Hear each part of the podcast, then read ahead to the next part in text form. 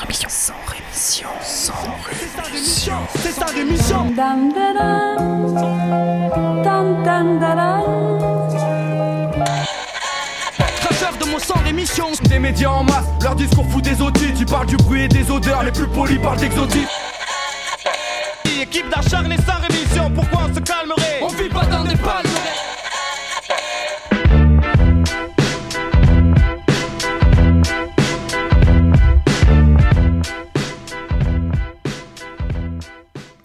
Bonjour à toutes et bonjour à tous et bienvenue dans ce dixième sans rémission. Et oui, déjà, mais que voulez-vous, le temps se passe plus vite quand on s'en sert pour écouter les mauvaises nouvelles du monde. Car oui, je vous le rappelle, sans rémission, c'est un journal d'information. J'ai la carte de presse et tout, il n'y a pas de problème, c'est estampillé. Bon, elle date un peu la carte de presse, mais là n'est pas la question. Arrêtez un petit peu. Un journal d'info, disais-je, qui essaye d'avoir la prétention de présenter l'actualité de manière un peu différente, que ce soit sur le fond ou sur la forme. Et croyez-moi, c'est pas facile tous les jours. Aujourd'hui, dans ce sans rémission, on ira faire un tour en Grèce, aux États-Unis, on ira aussi en Algérie. En France, il sera question de migrants, de liberté de la presse ou encore de pollution.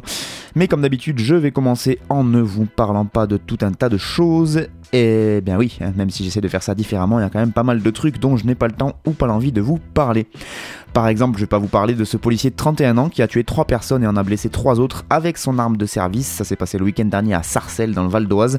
Le fonctionnaire de police s'est ensuite tiré une balle avec son arme de service, arme de service qu'il avait sur lui alors qu'il n'y était pas en service, mais rassurez-vous, c'est autorisé par la loi.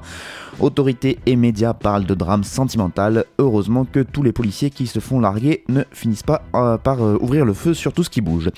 Pas un mot non plus sur l'affaire des Paradise Papers. Ça fait toujours plus classe quand c'est dit en anglais. Et ça fait toujours plus classe de dire euh, papier paradis que de dire euh, exil, évasion fiscale, etc.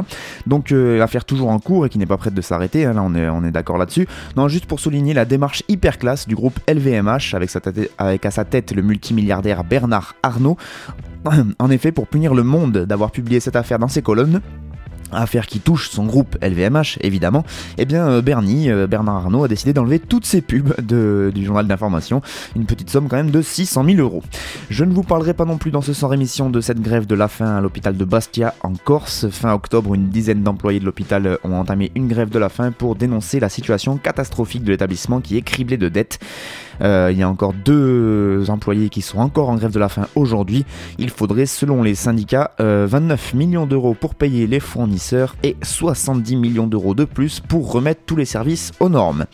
Pas un mot non plus sur le groupe Lafarge, grande multinationale française du ciment, dont le siège a été perquisitionné dans le cadre de l'enquête pour financement d'entreprises terroristes qui visent la filiale syrienne euh, du groupe. Depuis juin 2007, trois juges en effet enquêtent sur des soupçons de financement de terrorisme et sur une possible mise en danger de la vie d'autrui des salariés.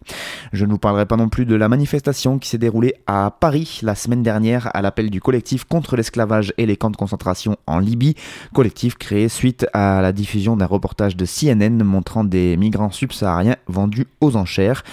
Du coup, j'enchaîne avec tout un tas de trucs qui ne se sont pas passés dans le monde, enfin dont je vous parlerai pas en tout cas. On va commencer en Mauritanie, hein, parce que là-bas aussi l'esclavage est quasiment légal, mais bon, ça a l'air d'intéresser beaucoup moins de monde que ce qui se passe en Libye. Des fois, euh, les voies de l'actualité sont impénétrables. Bref, la Mauritanie, donc, qui en plus de l'esclavage a décidé de resserrer encore un peu plus la vis, et donc de punir de mort le blasphème. Non, non, ce n'est pas une blague.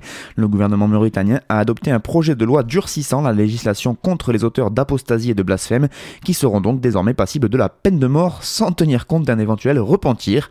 Je vois, euh, pour info, la peine capitale n'avait plus été appliquée en Mauritanie depuis 1987. Sinon, sur le traitement infâme réservé aux migrants, on peut aussi aller voir ce qui se fait en Australie, c'est pas mal. Euh, c'est plus loin que la Libye et donc euh, eux, ces réfugiés-là ne sont pas encore esclaves, du coup c'est un peu moins intéressant pour les médias, mais quand même, le camp de l'île de Manus en Papouasie-Nouvelle-Guinée a été ouvert en 2001 par l'Australie pour euh, externaliser, on va dire, les demandes d'asile, hein, comme ça ils sont pas sur le territoire, c'est mieux. Et donc il a été officiellement fermé le 31 octobre dernier, car il a été jugé inconstitutionnel, ce camp de réfugiés, par la Cour suprême de Papouasie. C'était quand même sur son territoire, donc elle a vu à se prononcer.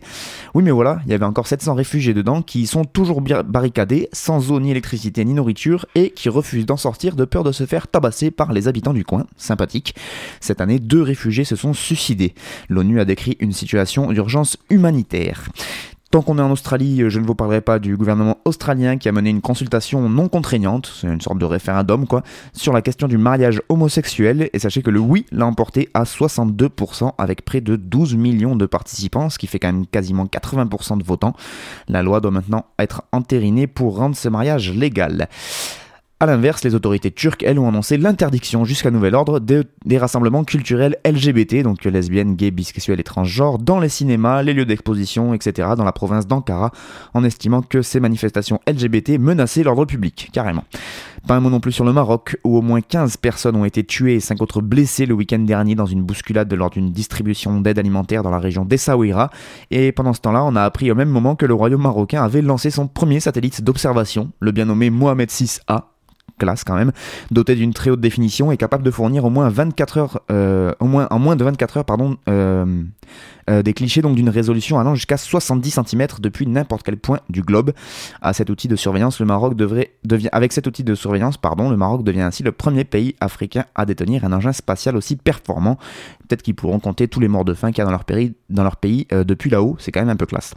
Enfin, je ne vous parlerai pas du Zimbabwe où Robert Mugabe, dictateur du pays depuis 1980, enfin au président, hein, ça c'est de la sémantique, Bobby quoi, il a refusé de quitter le pouvoir après un coup de force militaire, et bien ça y est, il a annoncé sa, démission, euh, donc euh, voilà, c'est terminé pour Robert Mugabe, et donc c'est une page de l'histoire du Zimbabwe qui se ferme après quasiment 40 ans de règne incontesté.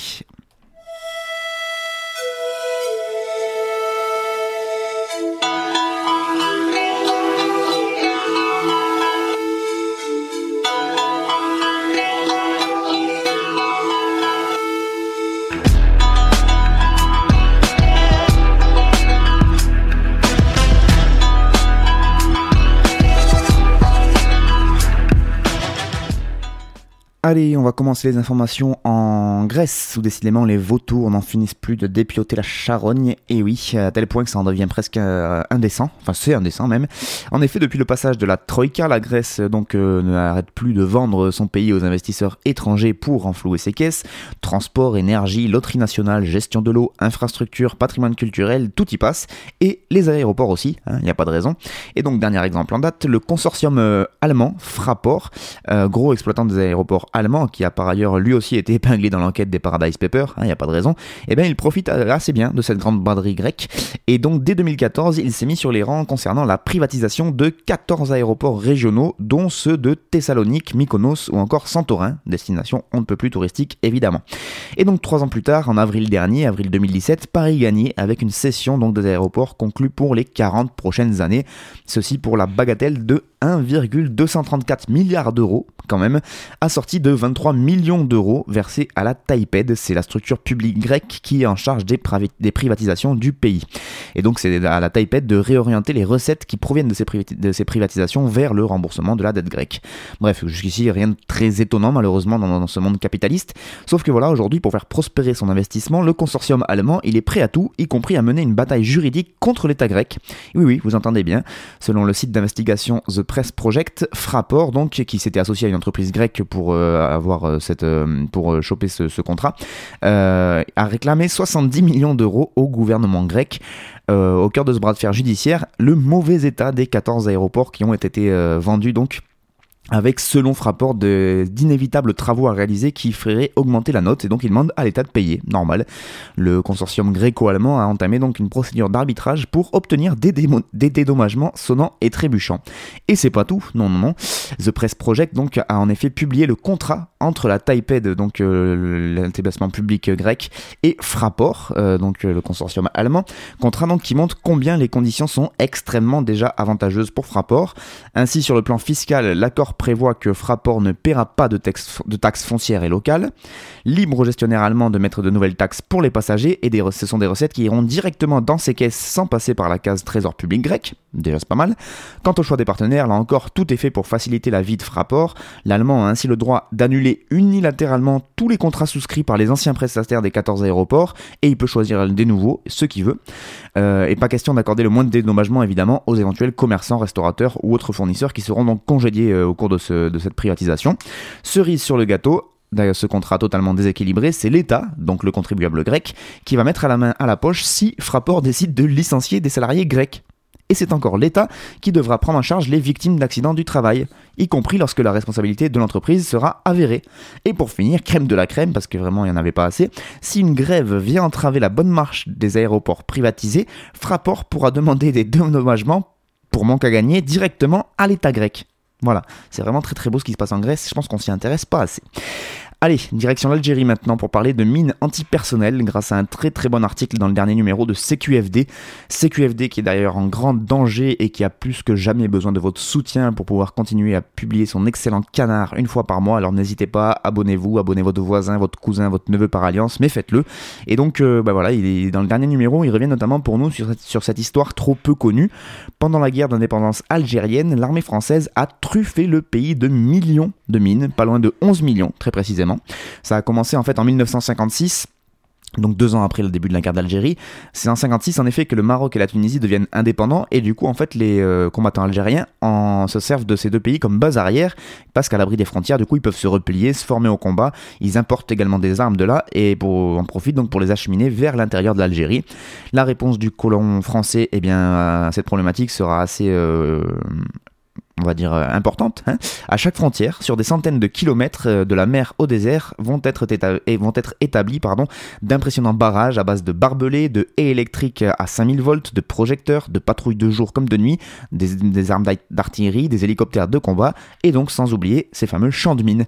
À la fin de la guerre, le territoire algérien, donc, euh, qui est immense, mais des, des dizaines de milliers d'hectares du pays sont inexploitables car pollués par ces mines, les paysans ne peuvent pas travailler la terre, et surtout les accidents se multiplient avec l'appui de spécialistes étrangers, notamment soviétiques. Le travail euh, de déminage euh, entre 63 et 88 est très important et c'est près de 8 millions de mines qui sont retirées donc en l'espace de ces 25 ans. Les choses seraient sans doute allées plus vite hein, si la France avait remis directement à l'Algérie euh, donc indépendante l'intégralité des plans des zones piégées dès 1962. Sauf que l'état-major hexagonal, l'état-major français, a attendu 2007 pour fournir les plans de là où ils avaient pondu des mines 45 ans après l'indépendance, quand ça ne servait déjà quasiment plus à rien puisque le travail de déminage était très très avancé. Sachez que depuis 1962, c'est quand même plus de 7000 victimes de mines qui ont été officiellement répertoriées en Algérie, selon le dernier rapport de l'ICBL, qui est un collectif international d'ONG pour l'interdiction de ces mines antipersonnelles. 3315 personnes sont mortes et 3775 ont été mutilées en Algérie. Le dernier accident mortel imputable à une mine de la période coloniale remonte à 2011.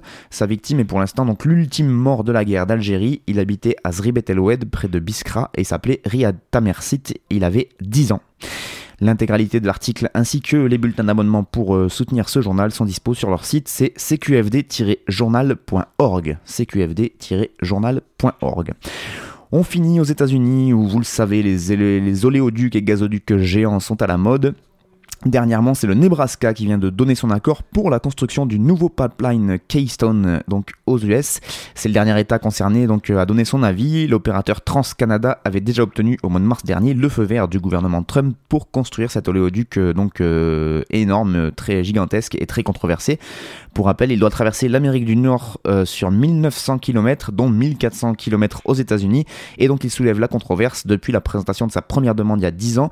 En effet, il doit acheminer le pétrole canadien extrait des sables bitumineux de l'Alberta vers les raffineries du Golfe du Mexique, avec une capacité donc de transport de plus de 800 000 barils par jour dans ces gros gros tuyaux. Et donc les détracteurs craignent évidemment les risques de pollution, et bim, je vous le donne en mille, justement, la semaine dernière, une fuite s'est produite dans le Dakota du Sud sur un des tronçons déjà, mis en place par euh, TransCanada, donc euh, dans le Dakota du Sud de ce pipeline. Et donc, selon TransCanada, la fuite a été colmatée environ 15 minutes après sa détection, mais elle a quand même euh, eu le temps d'engendrer une dispersion d'une quantité d'hydrocarbures équivalent à 5000 barils, ce qui nous fait quand même quasiment 800 000 litres de pétrole déversés largement dans la nature et donc dans les nappes phréatiques, etc. etc. Grande classe. Sinon, tant qu'on est aux USA, juste un petit dernier mot pour finir sur un rapport qui tend à prouver encore un peu plus que les inégalités sociales sont bien réelles, même quand il s'agit de pollution. Un rapport publié la semaine dernière par la NAACP, qui est la plus grande organisation noire américaine des États-Unis, en collaboration avec l'ONG Clean Air Task Force, qui elle est spécialisée dans la réduction de la pollution de l'air. Selon cette étude, donc, un noir américain respire en moyenne un air 38%, plus, 38 plus pollué qu'un blanc, et un noir a 75% euh, de plus de chances de résider dans une fence line community, c'est-à-dire en fait de résider euh, le long de zones industrielles. Voilà l'étude qui estime que plus d'un million d'Africains américains vivent à moins de 800 mètres d'une installation de gaz naturel. Mais bon, on va passer aux infos nationales et vous allez voir qu'on n'est pas forcément meilleur en France.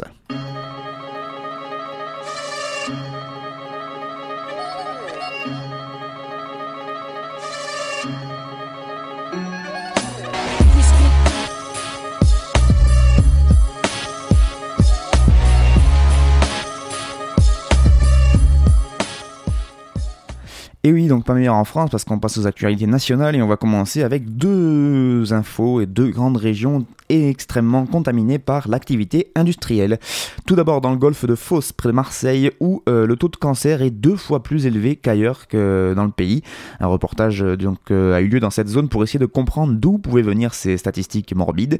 Dans l'air que ces gens respirent, on trouve beaucoup de fumée parce qu'il y a beaucoup d'usines. L'ouest de l'étang de Berre est en effet l'une des plus grandes zones industrielles d'Europe. Près de 200 entreprises qui représentent évidemment 40 000 emplois y sont installées et on parle là d'industrie plutôt lourde en termes de pollution, raffinerie, dépôts pétroliers, métallurgie, sidérurgie et donc les rejets qui vont avec, métaux lourds, dioxyde d'azote, particules ferreuses, etc., etc. Le lien entre ces substances et les maladies des habitants a fait l'objet de nombreuses études dans le passé. En 2010, l'Institut de veille sanitaire relevait un excès d'hospitalisation pour des maladies cardiovasculaires et pour des leucémies aiguës. Mais une autre étude a mis le feu aux poudres, c'était publié euh, au début de cette année 2017, une étude qui s'appelle FOSS Epsil. Elle a été financée par l'Agence nationale de sécurité sanitaire et de l'alimentation et elle révèle donc qu'à Fos et à Port-Saint-Louis, les habitants ont deux fois plus de cancer, de diabète ou d'asthme qu'ailleurs en France. Voilà, vous pouvez retrouver cette enquête donc en fouillant un petit peu sur internet. Autre zone, autre symptôme, même cause, la zone industrielle de Lac, ça se passe près de Pau, cette fois dans les Pyrénées-Atlantiques. C'est le deuxième pôle chimique de l'Hexagone où les réserves de gaz on l'entend fait le bonheur de Total, et eh bien pendant des années, les nombreux rejets polluants, là aussi issus de ces activités industrielles, ont été mis au second plan, euh, si ce n'est même carrément passé sous silence. Aujourd'hui, devant la multiplication de troubles sanitaires et les indices épidémiologiques inquiétants, les habitants de ce secteur tentent de dénoncer cet état de fait.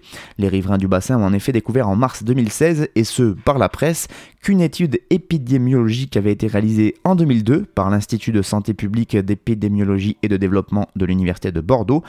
Et bien que les conclusions soient prudentes, hein, comme euh, souvent dans ce genre d'études, eh bien elles n'en sont pas moins inquiétantes plus on s'approche de la zone industrielle donc de Lac, plus la mortalité est importante.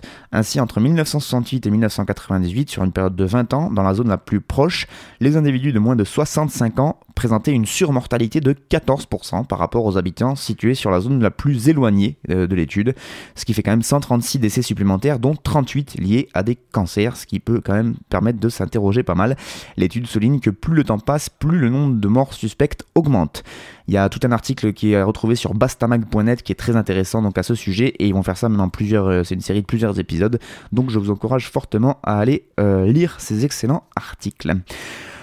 On continue en parlant un peu de liberté de la presse. Et oui, on fustige euh, pas mal d'autres pays au prétexte qu'ils ne la respecteraient pas, mais que dire euh, de la France et de nos forces de l'ordre à nous? Deux exemples pour illustrer ça. Tout d'abord, cette journaliste suisse du journal, Le Temps qui a été arrêtée alors qu'elle effectuait un reportage sur des migrants qui entrent clandestinement en France depuis l'Italie. Pour le journal suisse Le Temps, c'est une intolérable attaque contre la presse. Ce n'est pas digne de la France à qui nous demandons des explications et des excuses. C'est ce qu'a déclaré le rédacteur en chef de ce journal suisse, Stéphane Benoît Godet. L'envoyé spécial de ce quotidien, qui s'appelle Caroline Christinaz, avait euh, pris place en fait samedi dans une voiture euh, des habitants des Hautes-Alpes qui portait secours aux migrants qui franchissent le col de l'échelle à 1700 mètres d'altitude, euh, qui est déjà enneigé partiellement quand même. Et donc ils prennent ce col pour entrer en France depuis l'Italie, puisque depuis qu'ils ont fermé de plus en plus la frontière du côté de Vintimille et donc au sud vers Nice, eh bien les migrants essayent de passer par des zones de plus en plus dangereuses pour eux. Un second véhicule d'ailleurs transportait le journaliste euh, français de France Culture, Raphaël Kraft, qui a fait beaucoup de, reportages pour France Culture sur ce sujet des migrants. Euh, il y en a un qui vient de sortir là sur, euh, donc sur France Culture que je vous encourage fortement à aller écouter aussi, qui est assez édifiant, où on voit que les flics, quand ils arrêtent des mineurs étrangers qui rentrent en France, qui veulent demander l'asile, ils les ramènent à la frontière suisse, la frontière italienne, pardon, et ils leur disent tout simplement, ben, vous voyez, l'Italie, c'est par là, marchez. Sans leur donner à bouffer, sans leur donner à boire, le tout sous la neige, c'est grande classe, et c'est surtout complètement illégal. Bref, on revient sur notre journalistes suisses, et donc sur ce convoi qui avait ramené quelques migrants. À leur descente de ce col de l'échelle, ils sont arrêtés par la gendarmerie, alors que les deux véhicules transportaient quatre migrants. Les deux journalistes sont convoqués euh, le lendemain donc à la gendarmerie de Briançon. L'interrogatoire a duré deux heures, témoigne Caroline Christinaz. Ils m'ont dit vouloir connaître mes capacités financières pour établir le montant de l'amende. Elle explique avoir été photographiée, ses empreintes digitales ont été relevées. Devant l'insistance et la pression des deux gendarmes, elle a même fini par leur donner son téléphone portable ainsi que son code PIN. Euh, c'est ce que dénonce en tout cas le journal Le Temps qui précise que les gendarmes lui ont finalement redonné son appareil quand elle les interroge sur le statut de cette audition, on lui répond qu'elle est mise en cause dans une procédure pour aide à l'entrée, à la circulation ou au séjour irrégulier d'étrangers sur le territoire français, explique le journal Le Temps.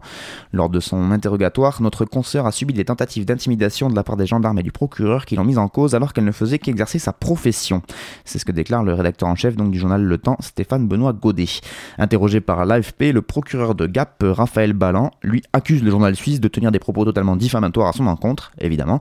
Il précise aussi que quand les gendarmes lui ont rendu compte de l'audition, de la journaliste et du conducteur, il leur a dit qu'au vu des premiers éléments de l'enquête, il n'y avait pas d'éléments suffisants pour mettre en cause le deuxième journaliste et qu'il a donc été entendu comme simple témoin, Raphaël Kraft. Donc c'est quand même bizarre sur un convoi de deux voitures, euh, qu'il y en ait une des deux euh, journalistes présents dans la voiture qui soit inculpée et pas l'autre. Hein, c'est quand même assez balèze. Interrogé par l'AFP, le journaliste de France Culture lui a expliqué que sa consoeur, donc, euh, la, journaliste suisse, était sortie de l'entretien choquée qu'on lui ait posé des questions intime. Voilà, ça, ça se passe en France, donc en 2017.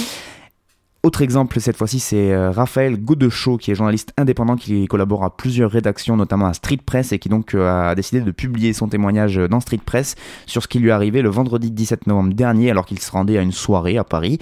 Il est témoin d'un contrôle de titre de transport dans le métro parisien d'un sans-papier.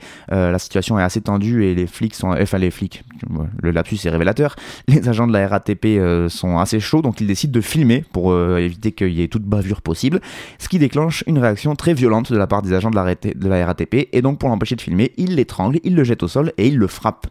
Voilà, je vous rappelle quand même que c'est pas tellement. Enfin, malgré mon lapsus, c'est pas des keufs et ils ont pas. Même les keufs n'ont pas tous les droits et encore moins les agents de la RATP et notamment ils n'ont pas le droit de retenir euh, une personne comme ça euh, au prétexte qu'elle serait sans papier. Il a depuis porté plainte, Raphaël Gaucho, donc et fait euh, constater ses blessures par un médecin et il a quand même eu trois jours d'ITT, donc ils sont pas allés de main morte. Vous pouvez retrouver la lecture dans son intégralité sur le site Street Press et c'est assez glaçant en termes de témoignages. On finit avec euh, la machine à expulser du migrant. Bah tiens, on reste quand même sur le même sujet. Cette machine qui n'en finit plus de tourner à plein régime en France et elle trouve même de nouveaux outils pour l'y aider. En effet, sous couvert de la lutte antiterroriste, le gouvernement durcit obstinément le volet répressif de sa politique migratoire. Gérard Collomb, ministre de l'Intérieur, a publié une circulaire visant à intensifier les expulsions d'étrangers. Cette circulaire adressée le 16 octobre dernier aux préfets et aux directeurs généraux de la police et de la gendarmerie euh, leur demande d'user de la plus grande fermeté. Message reçu puisque un mois plus tard, le nombre de personnes placées dans les CRA, les centres de rétention administrative, a explosé, tout comme les violations des droits constatées par les juges. Eh bien oui, ce texte est une invitation à la disproportion qui fait payer aux personnes étrangères le prix fort d'une lutte antiterroriste dévoyée. C'est ce que déclare la CIMAD, euh, donc une association qui euh, s'occupe euh, pas mal de tout ce qui est tout ce qui est centre de rétention administrative et la question des migrants en général. Dans les six CRA où la CIMAD est intervenue en France, le nombre de retenus a doublé depuis la mi-octobre par rapport à la même période l'année dernière. Oui, oui, doublé. 1058 personnes dans les CRA, dans, les, dans ces 6 CRA, contre 569 en 2016. Un effet direct donc de ces recommandations euh, inscrites dans cette circulaire colon, selon la CIMAD. De fait, le texte s'apparente à un véritable appel à ouvrir la chasse aux étrangers en s'appuyant donc sur ce nouvel outil juridique bien pratique, la menace à l'ordre public. Une notion très très floue et subjective, vous en conviendrez, qui, comme le souligne le ministre de l'Intérieur, ne se fonde pas exclusivement sur les troubles à l'ordre public déjà constatés, comme le ferait une sanction, mais constitue une mesure préventive, c'est-à-dire sur une évaluation de la dangerosité de l'intéressé dans l'avenir. Eh bien oui, prédiction par nature incertaine, on est carrément dans Mais qui permet d'être employé très légèrement très largement, pardon. Euh, le texte qui s'arrête même pas là, puisqu'il détaille une série d'exemples dans lesquels cette notion de menace à l'ordre public pourra permettre l'expulsion d'étrangers. On apprend ainsi qu'elle peut euh, fonder une mesure d'éloignement à l'égard des ressortissants de pays tiers qui résident sur notre territoire depuis moins de trois mois ou encore qu'elle peut être un motif de refus d'un titre de séjour et de retrait d'une carte de séjour temporaire ou d'une carte de séjour pluriannuelle. Mais également, elle peut permettre, cette trouble à l'ordre public, l'abrogation d'un visa supérieur à 3 mois. Bah oui, voilà, on, va pas se laisser emmerder.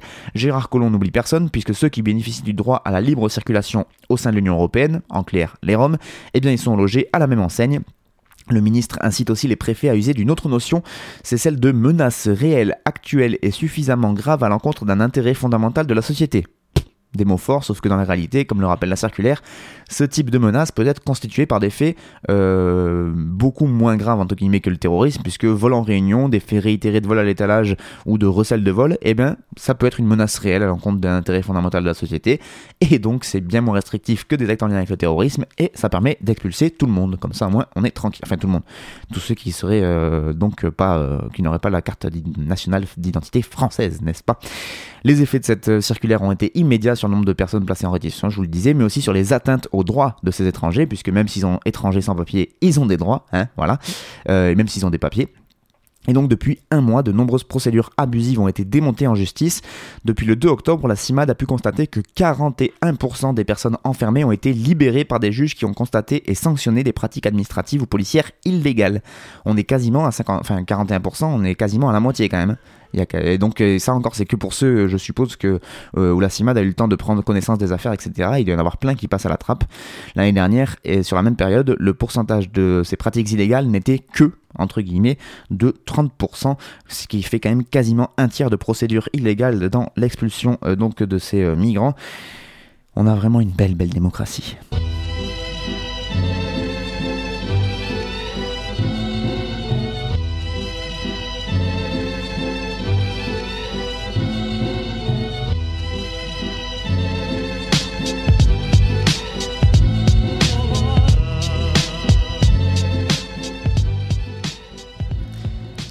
C'est la fin de 100 émissions pour cette semaine. Merci beaucoup à vous de m'avoir écouté. Et puis moi, je vous donne rendez-vous bien la semaine prochaine pour toujours plus de joyeuseté dans le monde.